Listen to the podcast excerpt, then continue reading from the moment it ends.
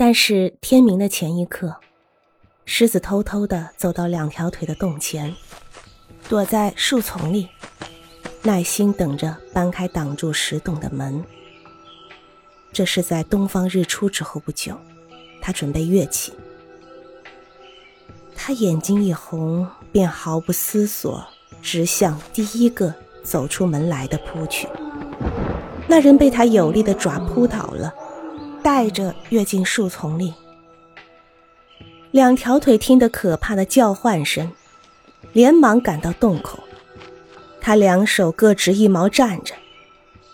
狮子看见他所杀害的不是他的仇敌，不过是两条腿的一个儿子，便放开尸体，预备再向前扑来。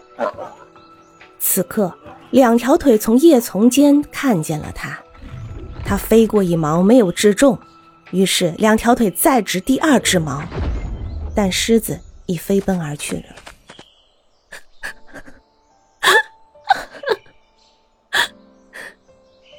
两条腿同妻子哭哭啼啼的把死的孩子带回洞中。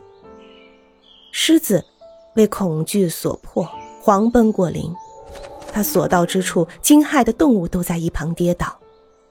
麻雀报告道：“狮子正从两条腿那里逃回来。”于是这个消息传布全林间了。乌鸦叫道：“两条腿用矛刺伤狮子了。”小鼠叽叽道。两条腿把狮子杀了，此刻正在攻打雌狮子呢。狮子向前奔走着，他冲过他的洞穴，仿佛他不敢见他妻子的面。他直到深夜方才回家去。雌狮子讥笑的问道：“你还活着吗？大家都以为你死了。两条腿怎么样了？”狮子怒气冲冲的答道。我杀了他的一个孩子，那有什么好处呢？狮子于是在他妻子耳上打了一拳。他妻子以前没有这样被打过，躺下来，两眼绿油油的向前直视着。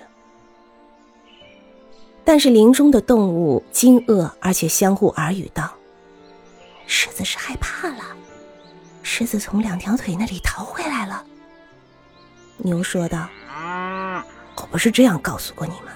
我们应该趁早杀掉它了。”马说道：“是啊，是啊，只要狮子能听我们的忠告啊。”鸭、鹅和鸡叹息道：“是啊，是啊，是啊，是啊，是啊。”但是星星走到一旁思索道：“我的堂兄弟，并不像我所想象的那么蠢。”我真不懂为什么我不去做同样的事。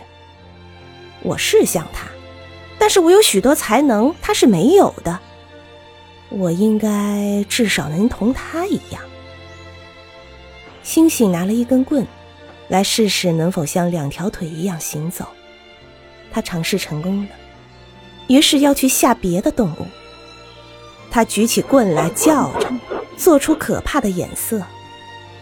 但是群兽聚集嘲笑他，狐狸从他手中抢过棍来，鹿撞他的背，麻雀啄他的头，他们都这样打趣他。